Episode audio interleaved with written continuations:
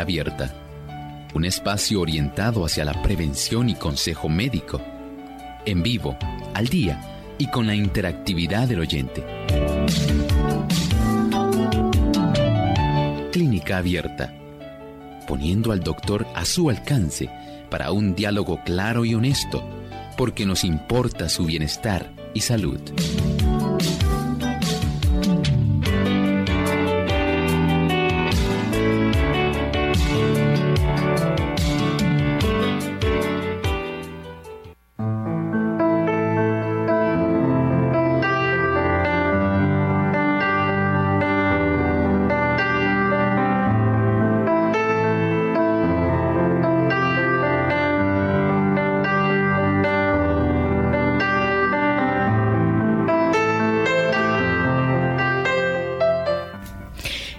Sufrido una caída por unas escaleras o simplemente un resbalón que nos llevó a lo mejor a una fractura o a una inflamación muy grande. Bueno, hay cosas que podemos evitar en nuestro hogar, así que nuestro programa en el día de hoy va a tratar específicamente del botiquín del hogar y ustedes no se lo deben perder.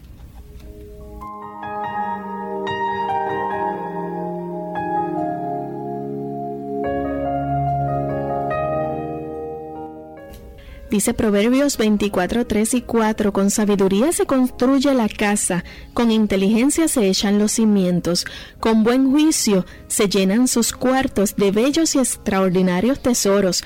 Así que esos tesoros tenemos que cuidarlos.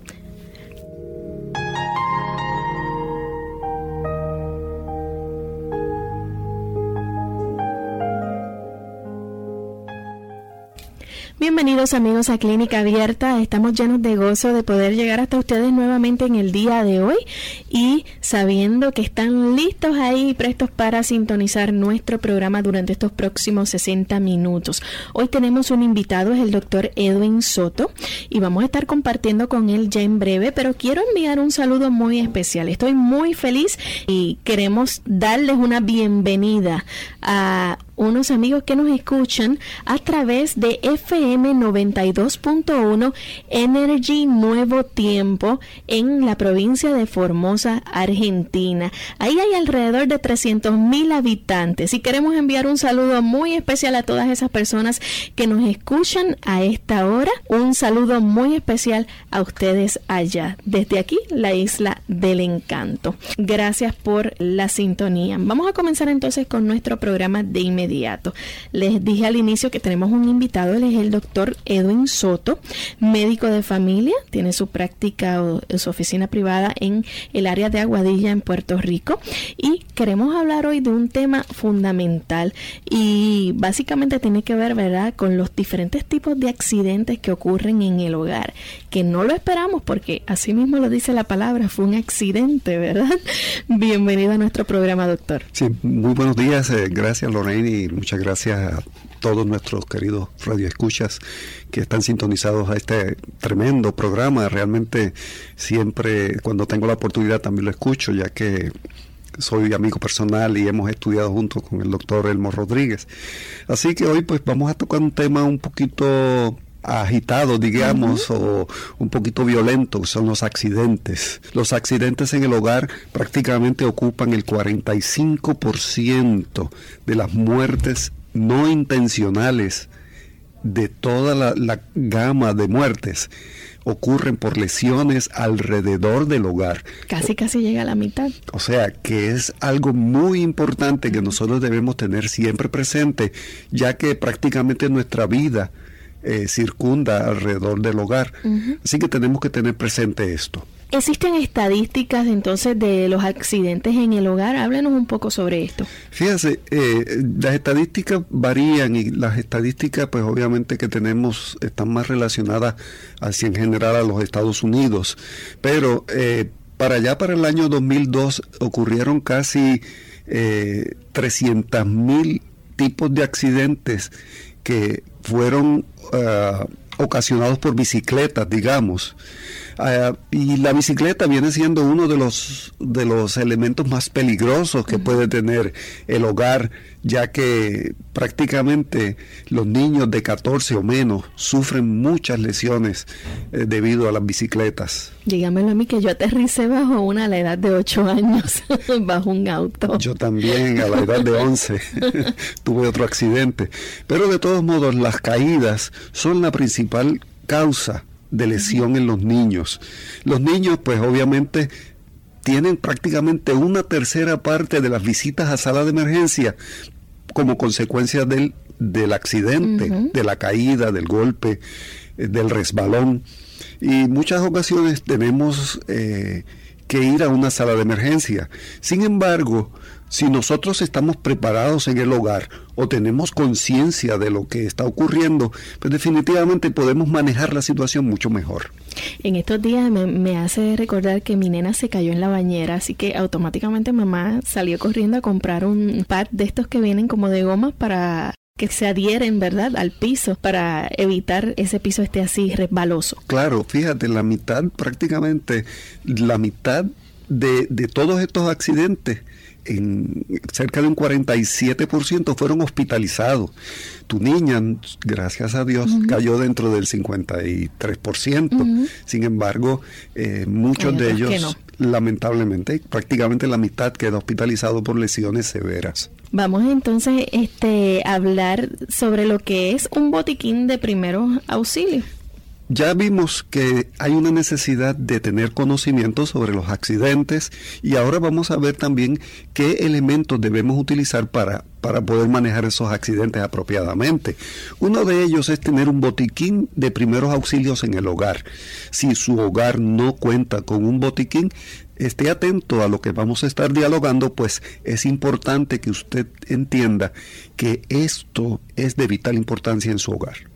También le iba a comentar que algo que se escucha mucho antes de continuar, ¿verdad? Con lo del botiquín, las noticias que hay de interés que vemos comúnmente de niños o personas que se ahogan, sobre todo en la época del verano que van a las playas o a las piscinas. Definitivamente, cuando nosotros hablamos del ahogamiento, esta viene siendo la segunda causa, la segunda de causa relacionada a no intencional entre los niños de 14 y menor de 14 años, los cuales hacen que sea algo importante. Dicho sea de paso, una persona se puede ahogar, especialmente un niño, hasta con una pulgada de agua. Imagínese usted que sencillamente un pequeño bachecito, una pequeña acumulación de agua, un niño cae de frente y se es sumergida su nariz y su boca y sencillamente puede ahogarse.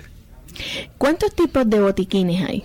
Bueno, realmente los botiquines van a, obtener su definición dependiendo de su uso. En este caso vamos a tratar de hablar más acerca del botiquín en el hogar. Sin embargo, si usted, por ejemplo, está en su área de trabajo, usted puede eh, accesar un botiquín que tendría más o menos las mismas características. Podría también eh, tener un botiquín en la escuela, podrían tener un botiquín en el club eh, de gimnasio.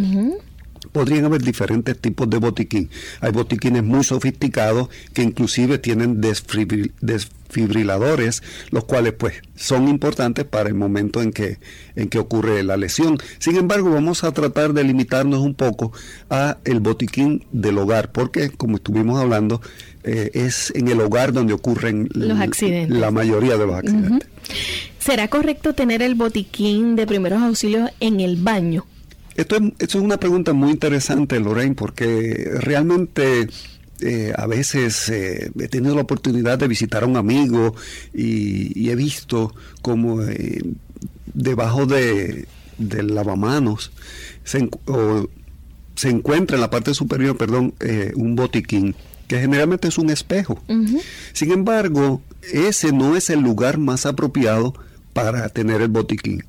Si usted desea tener ese tipo de botiquín, ese botiquín es más para utilizar para la por ejemplo, la pasta de diente o la crema dental, puede utilizar el cepillo para guardar el cepillo de diente, la crema de afeitar, eh, tal vez las navajas, pero realmente no debe ser utilizado como el botiquín de primeros auxilios.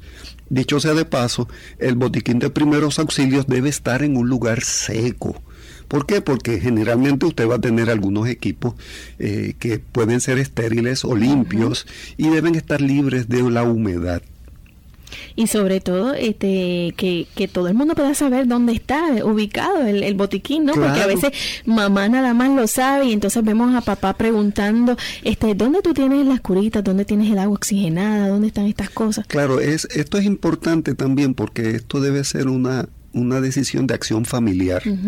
Y desde pequeño los niños debes enseñárseles a que en ese lugar hay un lugar especial, específico, una caja que puede ser una caja de esas que utilizan generalmente eh, para guardar algunos objetos que son de plástico y que tienen una tapa y que tienen un espacio bastante razonable y usted puede colocar ahí todos los equipos que vamos a estar mencionando luego para usted tener acceso a ellos. Los niños deben saber dónde está el botiquín.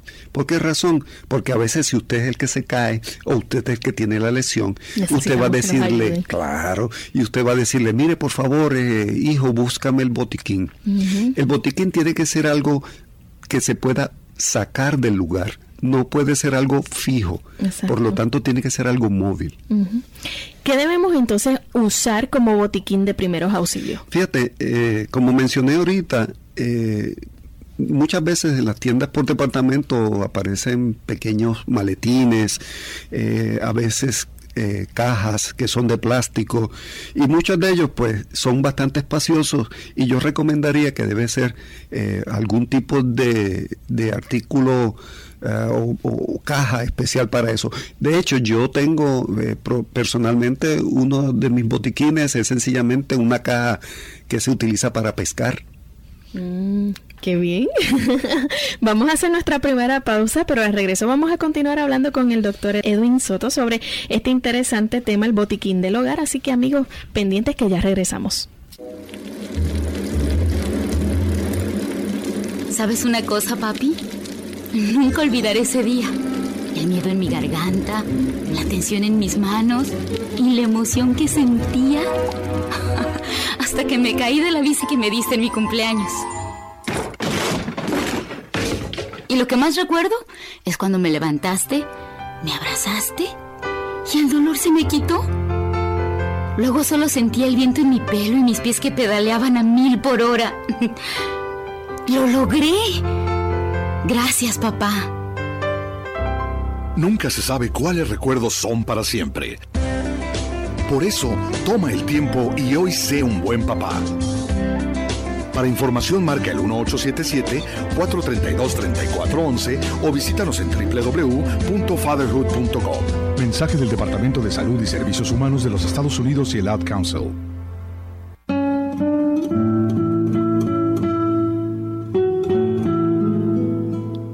No hay nada que dé tanta vergüenza como ver a alguien hacer algo que uno dijo que era imposible hacer.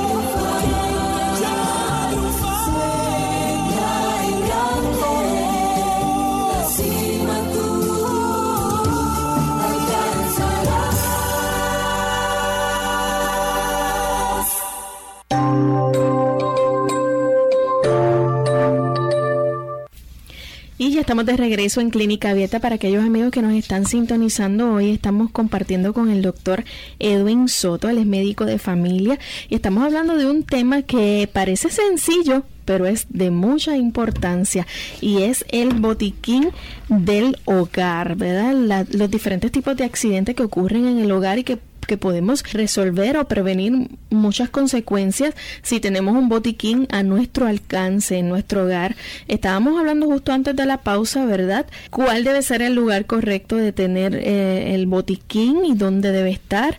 Eh, doctor, le pregunto entonces, eh, hablábamos de qué debemos usar como botiquín de primeros auxilios. Y usted no especificó que usted tiene una personal como un maletín de, pesca. Sí, eso, eh, o sea, eh, lo importante aquí es que usted tenga algo y lo identifique como botiquín de primeros auxilios.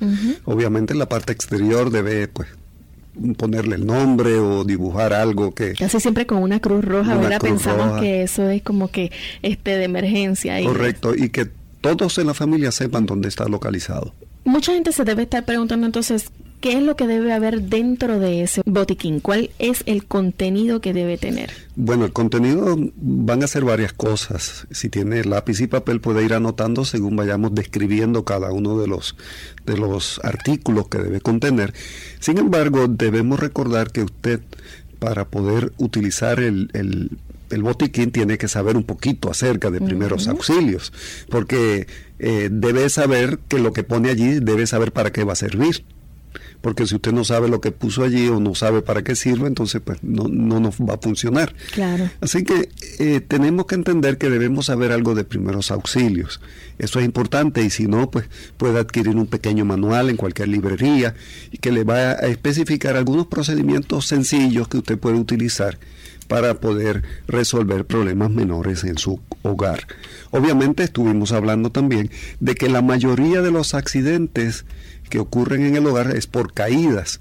Por lo tanto, estas caídas pueden producir dos cosas, o una herida, un hinchazón, un hematoma, dolor, y el botiquín debe estar diseñado para eso, pensando en esas cosas.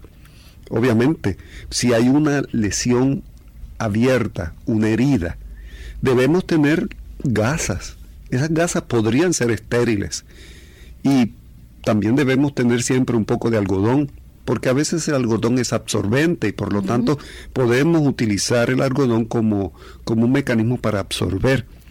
Otra de las herramientas importantes que debemos tener en el botiquín es sencillamente el esparadrapo, una cinta adhesiva especial para eso. Vienen diferentes preparados. Vienen unas que son de tela bastante fuerte, otras que son más livianas, hay unas que son de papel, pero de todos modos debe tener un guardado, una cinta adhesiva en ese lugar. Otra cosa que debemos tener serían unas vendas de diferentes tamaños. Usted no sabe cuál va a ser la lesión que va a ocurrir, usted no sabe qué es lo que va a necesitar, así que debe tener varias. Y una de ellas debe ser también una banda elástica. Te preguntarás por qué Lorraine. Sin embargo, esta banda elástica es necesaria pues para fijar también en ocasiones las mismas gasas estériles o para fijar la articulación que se lastima o que se inflama. Esas son las que vienen como color crema. Sí, generalmente tienen dos, eh, dos pedacitos de metal que son como unos emperdibles que se colocan y para fijar la... Antes yo le conocía eso como que le decían la mariposa. Bueno, sí, pero más o menos nuestros amigos radio oyentes tendrán una idea de lo que estamos hablando. Otra cosa que debemos tener son toallitas antisépticas. ¿Por qué? Porque generalmente cuando ocurre un accidente o una lesión, usted tiene sus manos sucias y usted no va a salir a correr, a lavarse las manos para poder intervenir. Claro. Así que tenga unas toallitas antisépticas, viene jabón también en estos días por cierto, por tantos problemas que ha habido en términos respiratorios eh, acá en nuestro país, pues tenemos que utilizar las medidas de, higiene general. si, si puede tener un pequeño jabón, también vienen jabones líquidos que también podría utilizar. Y obviamente necesitaríamos también algunas cosas básicas, unas cosas sencillas, que son algunos medicamentos que deberemos tener ahí localizados en ese, en ese botiquín. Uno de ellos es una crema antibiótica. Vienen muchas en el mercado, muchas, muchas en el mercado. Usted se cae, se da un golpe, hay una herida abierta, sangra.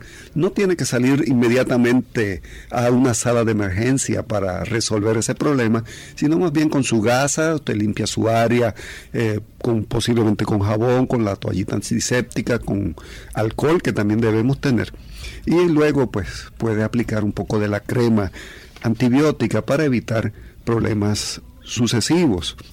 Otra situación que podemos tener también es que eh, otro elemento que debemos tener es una pequeña botellita también de peróxido de hidrógeno. Esto aquí se conoce como agua oxigenada. Y el agua oxigenada también es antiséptica. Nos ayuda a limpiar las heridas, a poder desinfectarlas. En caso de que ocurra una picada de insecto, por ejemplo, de que tenga que venir un, una abeja y, posarse sobre su piel. que no lo queremos. y, picarle. Uno de los remedios más básicos que tenemos es utilizar una pequeña crema que puede tener hidrocortisona, que eso prácticamente es bien rápido y efectivo.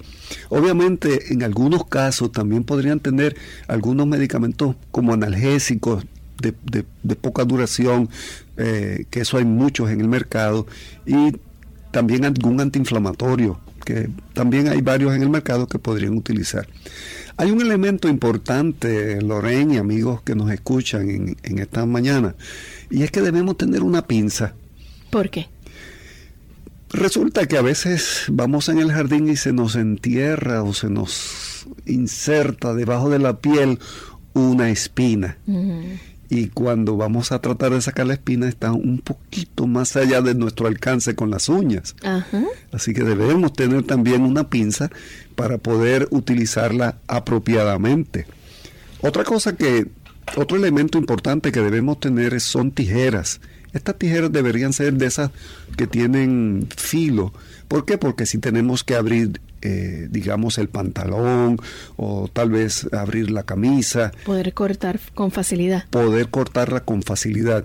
Obviamente los niños pequeños deben ser entrenados también a utilizar estos tipos de equipos que no son muy complicados, sin embargo no son para jugar, no son elementos de juego y los niños deben concientizarse de que estos eh, de este equipo de primeros auxilios es sencillamente para ayudar en casos de algunos accidentes.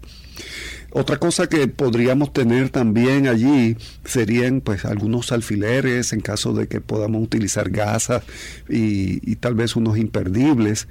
Eh, hay un detalle importante también que comercialmente hay. Vienen unas bolsas que vienen preparadas, las cuales tienen eh, un, gel. un dispositivo que tú lo aprietas, rompe y están frías y deben ser colocadas lo más pronto posible en las áreas afectadas porque así evitamos que progrese la inflamación. El frío es algo bien importante y si no tiene o no puede accesar a este tipo de bolsa, pues deberíamos entonces tratar de, de buscar un poco de hielo para, para resolver este problema obviamente. Ah, actualmente vienen también unas toallitas impregnadas de alcohol. Eh, estas toallitas impregnadas de alcohol son de mucha utilidad y si no, pues podría tener también un pequeño frasco de, alcohol al 70% para limpiar, desinfectar las heridas. A veces también tenemos que revisar la cuestión de la temperatura y pues también deberíamos tener un termómetro. Un elemento que es importante, que tal vez algunos pensarán que por qué debemos tenerlo, si es mi familia la que se cayó y está, es mi niño que está botando sangre, ¿por qué debo tener entonces unos guantes? Unos guantes eh, que deben protegernos.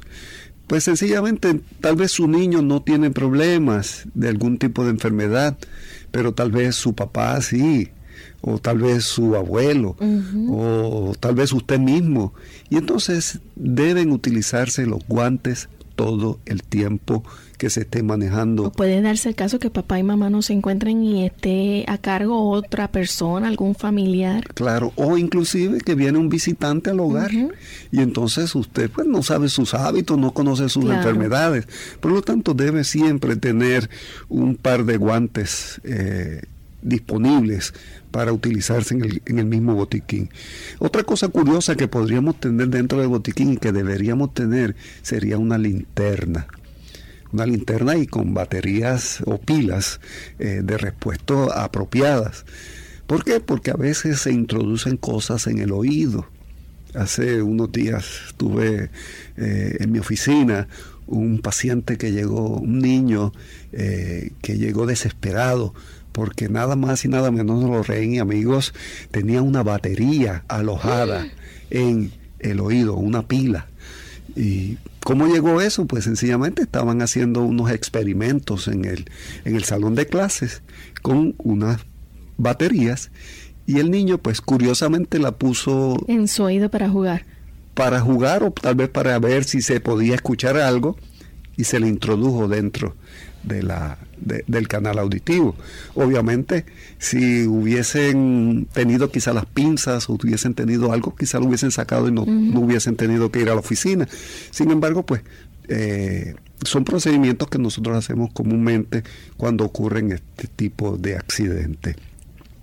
Así que es importante tener también la linterna porque también puede ser algo en la boca. Y la boca preferentemente pues deberíamos tratar de abrirla y, verla y a veces en los lugares donde estamos no es muy, muy claro, no hay mucha luz. Y finalmente pues podríamos tener... Ah, hay una mascarilla que viene para resucitación, eso tal vez tendrían que consultar a, a su agencia de Cruz Roja local, la cual podría tener algunas mascarillas disponibles o tal vez en su centro de farmacia eh, para ver si pueden conseguir este tipo de mascarilla.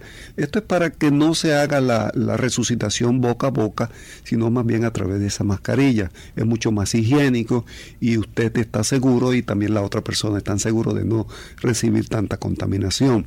Por supuesto, importante debe existir una lista de teléfonos de urgencia médica de su comunidad, de su ciudad, de su país, de su estado porque eso varía de lugar en lugar.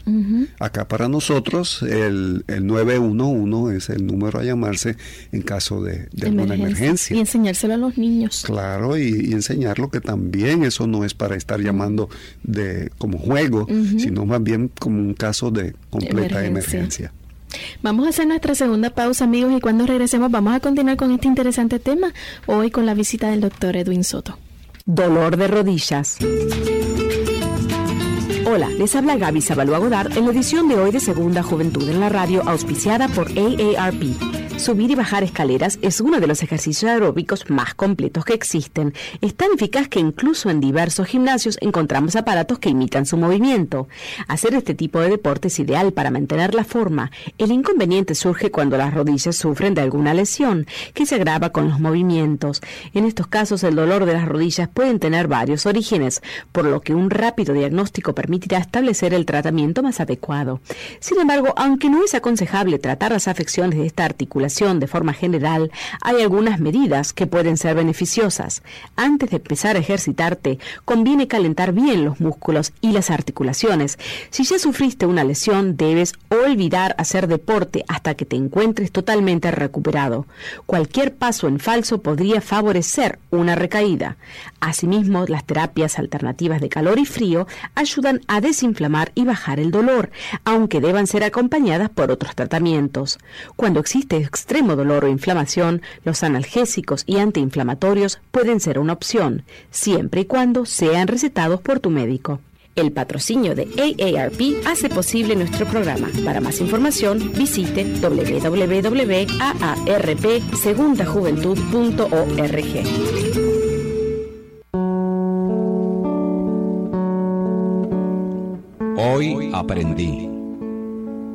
que el obstáculo más grande es el miedo, que el día más bello es hoy, que el mayor regalo son los niños, que el mayor error es darse por vencido. Que la mayor distracción es el trabajo, que la mayor bancarrota es el desánimo, que el sentimiento más vil es la envidia, que el regalo más hermoso es el perdón, que el mayor conocimiento es Dios, que lo más maravilloso es el amor y que la felicidad más grande es la paz.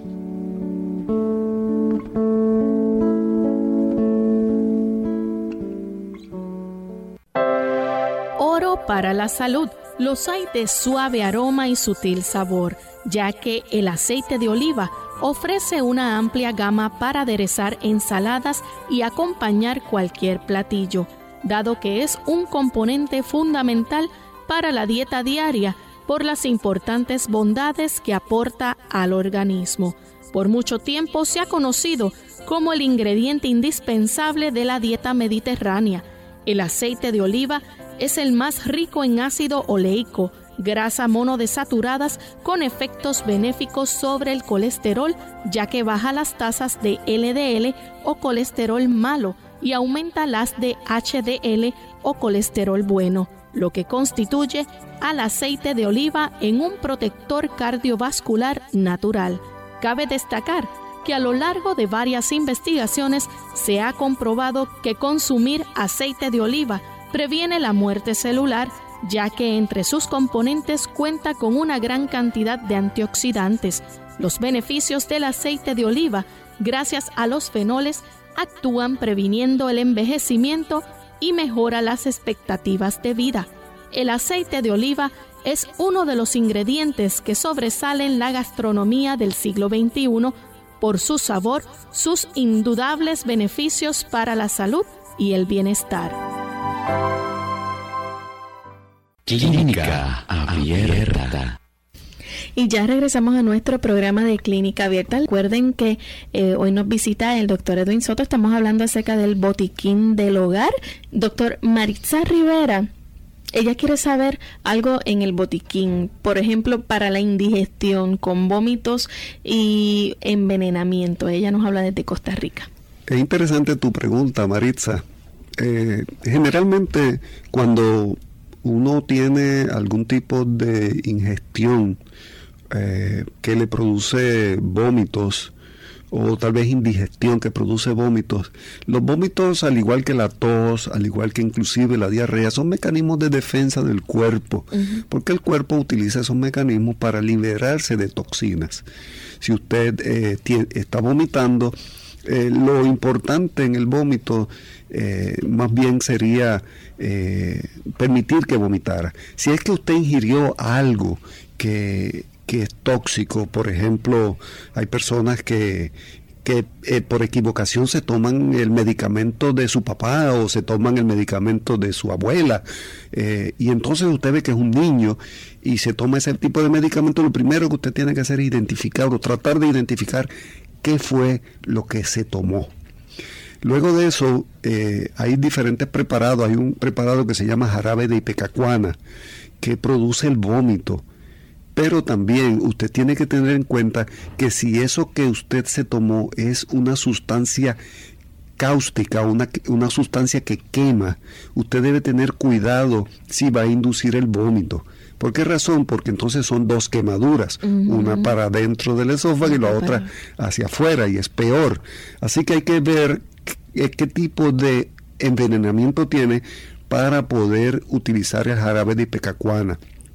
Hay otros tipos de medicamentos, por ejemplo, como el carbón activado, que se utilizan en caso de que usted no pueda inducir el vómito y el carbón activado tiende a neutralizar la sustancia tóxica que cae en el estómago.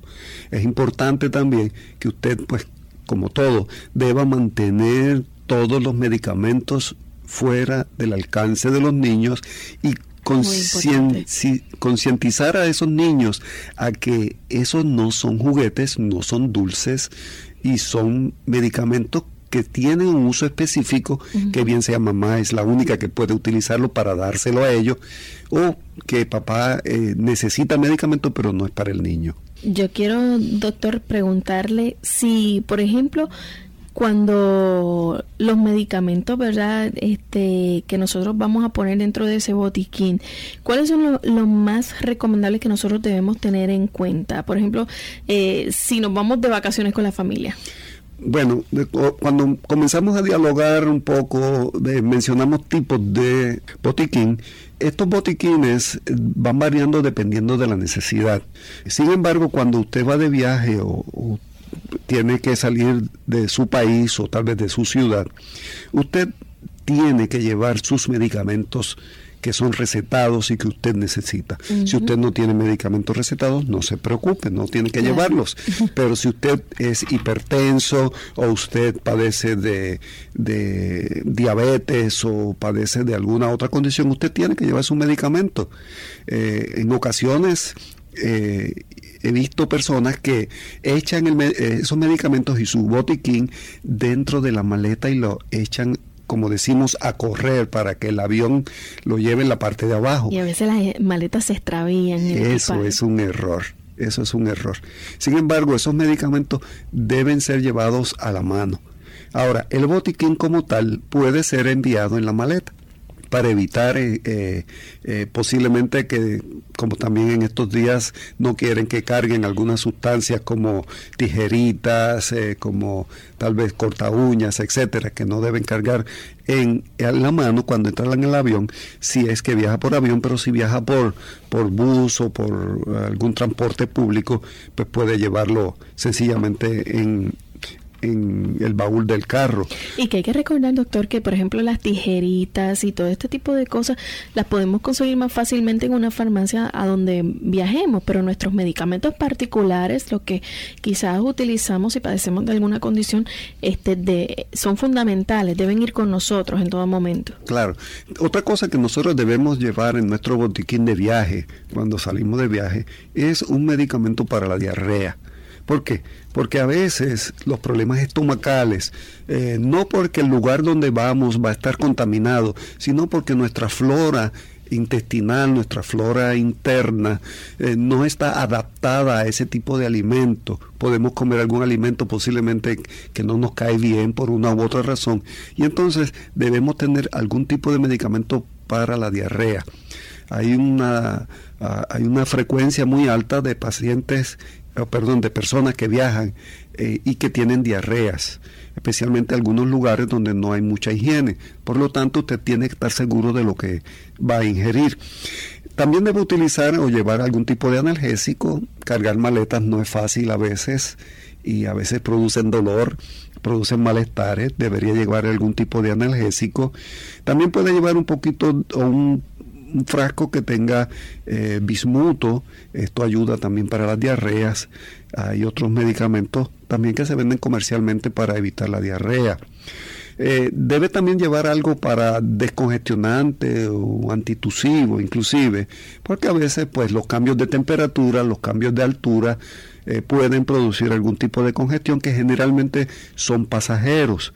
Debe también llevar pues obviamente su, sus su antibiótico en crema o ungüento. También debería llevar algún tipo de crema eh, en caso de una picada que necesite algo de emergencia, eh, que tenga algo de hidrocortisona. Debe también llevar un protector solar, ya que la exposición al sol es uno de los grandes problemas que, que conlleva el tener o producir cáncer de piel. Si usted padece de mareos, debe llevarse algo para el mareo también, porque si no, imagínese, si usted padece de, por ejemplo, de, de mucha náusea, también debería llevar algo para la náusea. Para eso, pues debería también consultar con, su médico para que antes del viaje, pues usted pueda, eh, como decimos, surtirse de, de, lo que sea necesario para, para que tenga un viaje exitoso. La pregunta que le hago, ¿qué mantenimiento nosotros debemos darle o tener en este botiquín? Bueno, los botiquines como tal generalmente no se están usando todos los días y es la realidad. Todos los y días. hay cosas que expiran.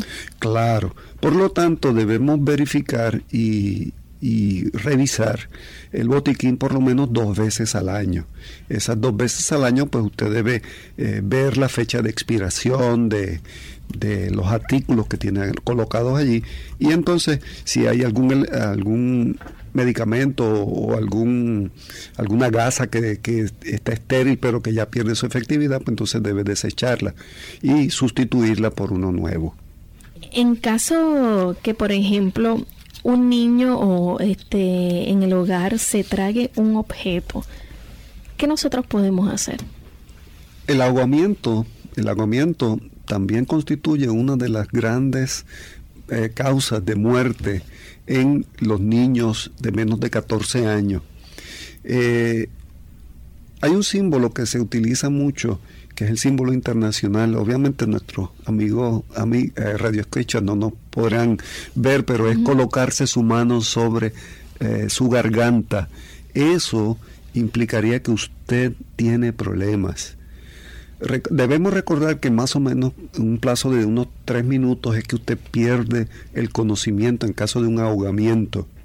Por lo tanto, usualmente la respuesta, si digamos están sentados todos en, el, en la mesa, están comiendo y uno de ellos comienza a tener problemas, generalmente puede empezar con tos. Si usted ve que alguien está tosiendo, usted permítale que tosa permítale que continúe la tos porque es un mecanismo de defensa. Si usted ve que comienza a desesperarse por la tos, comienza a moverse, a agitarse, usted tiene que tomar medidas al respecto y tiene que asumir que hay algo que, que lo está ahogando. Puede ser un pedazo de cualquier alimento, no tiene que ser necesariamente de carne, aun cuando la carne es la causa principal de ahogamiento. Ay, eso es bueno saberlo. No, tenía conocimiento. La, la, la, asunto, el asunto aquí es que usted, para poder resolver ese problema, hay un método que se llama el método de Hamlish, en el cual usted se tiene que colocar en la parte posterior de la persona colocar sus dos manos a nivel del diafragma, eso es debajo, prácticamente debajo de las costillas, y hacer un solo movimiento rápido y firme eso va a producir que el contenido gástrico tienda a salir a través del esófago y como produce una presión eh, positiva hacia el exterior, pues entonces la persona expulsa, expulsa, eso. Esta, e, este método debe ser revisado, como mencioné al principio, en todos los manuales de primeros auxilios están, hay fotografías, hay diagramas de, cómo, cómo realizarlo y debe practicarse inclusive con los niños en el hogar. Si usted está solo, que está ingiriendo algún alimento y usted está solo y usted siente que se ahoga o se ahogó o no puede, obviamente nuestra reacción es entrar en pánico. Sin embargo, si usted en su, en su práctica ya ha tenido que hacer, el, el mismo método provee para que usted se coloque detrás del espaldar de la silla y usted mismo se lance sobre el, el, espaldar y así eso va a producir otra presión en el área eh, estomacal y eso va a producir vómito también. Es recomendable que la familia tome este seminarios, me imagino, o clases, este, si tienen la oportunidad de hacerlo, de primeros auxilios. Definitivamente. Definitivamente porque esto es importante y no solamente de primeros auxilios, también en el hogar deben haber unos planes de evacuación del hogar, deben haber planes sobre protección en caso de fuego, en caso de que haya un terremoto, deben alertarse todos los niños. Vamos a reunirnos, digamos, en la sala, vamos a reunirnos en el cuarto de papá y mamá, vamos a reunirnos aquí y allá, porque es importante en el momento de la emergencia. Inclusive se recomienda que tengan eh, simulacros en el hogar simulacros de algún tipo de emergencia, para que los niños se vayan apercibiendo de la necesidad de poder coordinar una evacuación de emergencia, una situación en la cual tengan que salir del hogar o utilizar algún equipo de primeros auxilios. Yo, yo no quiero irme a los extremos de, de pensar en algo trágico, ¿verdad? Nadie quiere pasar por una situación así, pero sí me gustaría saber, en caso de que una persona, por ejemplo, experimente o personas queden atrapadas dentro de su propio hogar y ocurra un incendio, ¿qué es lo más recomendable que nosotros podemos realizar? Bueno, los incendios es algo devastador y terrible. En eso hay muchos estudios que señalan que usted Por debe, el humo, la asfixia. debe tratar de buscar algún tipo de, de- de toalla o tal vez algún tipo de, de- de sábana. Usted debe tratar de impregnarlo de agua. Usted debe tratar de mantenerse en el piso lo más bajo del piso posible y colocarse eso en la, en la cara para evitar el, el paso de- del humo hacia los pulmones. Y eh, pedir ayuda o tratar de buscar ayuda lo antes posible, pero es muy poco lo que podamos hacer en el caso de, de un fuego, excepto esas pequeñas variaciones que podamos hacer. En el caso, por ejemplo, de un- que una persona se electrocute en el hogar. La electrocución es algo peligroso para el, el individuo que es electrocutado y para el que le va a ayudar. Porque en el caso de que haya una electrocución, por ejemplo, usted tiene que la persona puede estar envuelta en un cable o tener contacto con electricidad viva. Eso significa que usted corre peligro también si usted va a ayudarle. La mejor manera, si usted ve que tiene a alguien o está eh, atado, a- a- amarrado al cable, usted debe buscar un palo que sea preferentemente de madera para tratar de sacar la fuente de poder, entiéndase el cable eléctrico, para alejarlo. Es lo primero que debe hacer. Las personas generalmente con que tienen el choque eléctrico entran en un proceso de arritmia cardíaca. Hay un procedimiento que es un poquito complicado que se podría utilizar y es sencillamente darle como si fuera un puño en el pecho, en el centro del pecho, para tratar de cambiar el ritmo cardíaco, pero generalmente es muy débil y casi nunca tiene éxito. Son muy pocas las cosas que podemos hacer. Sin embargo, apagar la fuente de poder, o sea, apagar la electricidad, buscar el, el interruptor, eliminar eso o tratar de quitar el cable son las mejores cosas que podemos hacer. Vamos a repetir brevemente la lista, ¿verdad?, de ese contenido del botiquín que debemos tener en nuestro hogar, doctor, para que las personas puedan recordar nuevamente y tomar nota si se les quedó alguno, ya que es muy importante y accediendo a la petición de Glory que nos escribe desde Mayagüez, Puerto Rico. Sí, como no, con mucho gusto. Básicamente, pues tendremos que tener unas gasas estériles, debemos tener algodón, debemos tener esparadrapo una cinta adhesiva, debemos tener también vendas de diversos tamaños, debemos tener unas toallitas antisépticas, debemos tener también eh, una crema antibiótica, debemos tener también soluciones antisépticas como el agua oxigenada o peróxido de hidrógeno. Debemos tener una crema de hidrocortisona, eso viene al 1%, es muy económica. Podemos tener algún antiinflamatorio y también algún analgésico. Eh, podemos tener unas pinzas, eh, unas tijeras. Eh, debemos tener algunos imper- imperdibles o ganchos o alfileres. Debemos tener unas bolsas de, de frío instantáneo. También podemos tener una loción de calamina, eso es muy común. Toallitas impregnadas de alcohol. Si posible, también podríamos tener un termómetro, guantes, eh, para evitar pues el contacto con la sangre. Eh, tenemos que tener una linterna, obviamente con sus pilas o su batería de repuesto. Y si es posible conseguir una mascarilla de reanimación cardiopulmonar eh, a través de la Cruz Roja y la lista de teléfonos en caso de emergencia. Es conveniente tener en la casa un extintor. Definitivamente, definitivamente es importante por seguridad. No como un equipo de primeros auxilios, sino más bien como seguridad general en el hogar, ya que el extintor eh, puede salvar nuestras vidas. Hay veces que nuestras amadas esposas o amas de casa eh, se olvidan de que el arroz está en la olla, eh, se olvidan del, del pastel que está en el el horno horno. y se olvidan de una u otra cosa y hay muchos accidentes, especialmente también si trabajamos con carbón.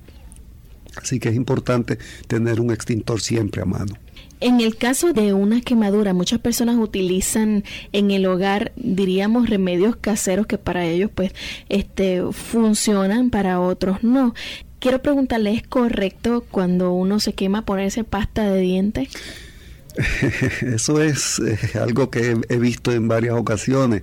Eso no es correcto. Eso no es correcto, ya que la quemadura como tal ya produce un daño a la piel y la crema dental o la pasta dental eh, también tiene unos químicos que también podrían producir cierto grado de quemazón o irritación. Por lo tanto, no es correcto. Si usted se quema en el hogar y la quemadura no es una quemadura profunda, una, si es una quemadura que conocemos como primer grado, que sencillamente se pone el área roja y se pone caliente, pues nada, usted puede colocarse un poco de hielo en el área para mitigar un poco el, dolor y, eh, y, sencillamente eso va a pasar sin mayor problema. Si usted, por ejemplo, ya hace una quemadura de segundo grado que crea una burbuja, que usted ve que se levanta la piel y se forma esa vesícula, pues usted sencillamente déjela quieta. Uno de los grandes remedios naturales que existe se llama la sábila. La sábila puede ser utilizada si usted tiene una planta, una mata de sábila, usted corte un pedazo de la hoja y aplíquese esa, esa, esa savia que sale de la, de la hoja, se la aplica y funciona muy bien para para evitar eso. Otro remedio que tendría que, añadir a, la quemadura es el golpe.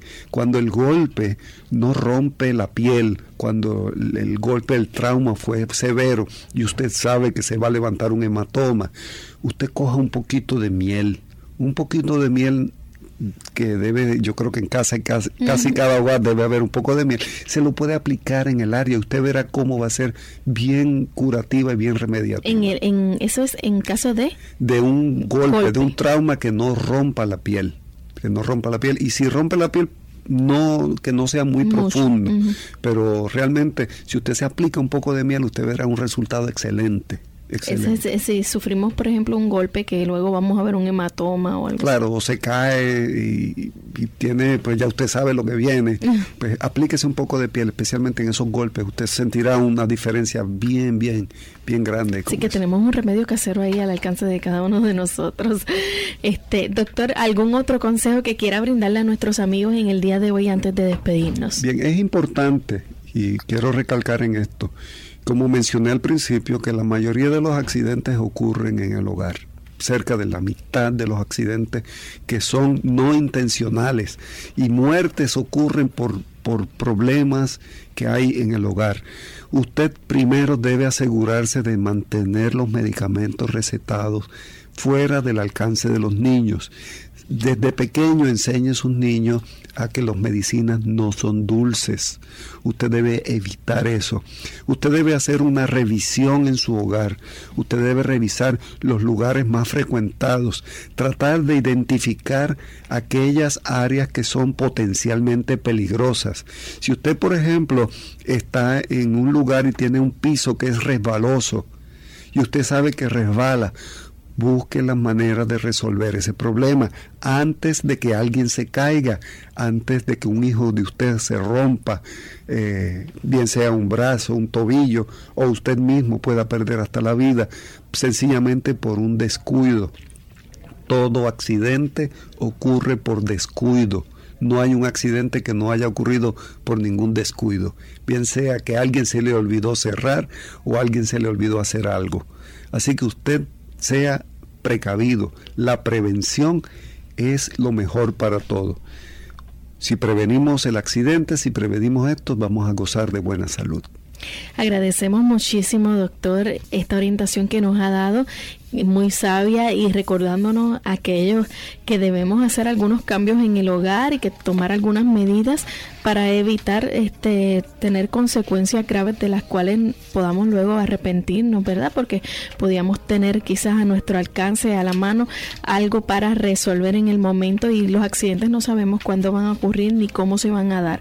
Así son accidentes, así que tenemos que prepararnos de la mejor manera posible para esto y sobre todo eh, cuando hay eventos, por ejemplo, atmosféricos, eventos climatológicos, este, cosas que pueden ocurrir, es bien importante. Cuidemos de nuestra familia y como dijo el doctor, la prevención es muy importante. Así que nosotros queremos despedirnos agradeciendo muchísimo su visita, doctor, y esta orientación en el día de hoy. A ustedes amigos por la sintonía y esperando que mañana nuevamente compartan con nosotros. Así que no se lo pierdan. Y por supuesto, nuestros invitados especiales, ustedes con su fiel sintonía. Se despiden. El doctor Edwin Soto. Y esta servidora Lorraine Vázquez. Hasta la próxima.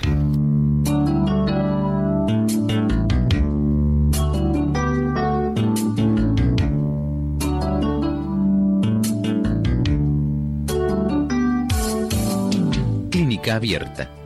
No es nuestra intención sustituir el diagnóstico médico. Antes de poner en práctica cualquier consejo brindado en este programa, usted debe consultar con su médico. Envíenos sus preguntas y opiniones a la siguiente dirección. Programa Clínica Abierta.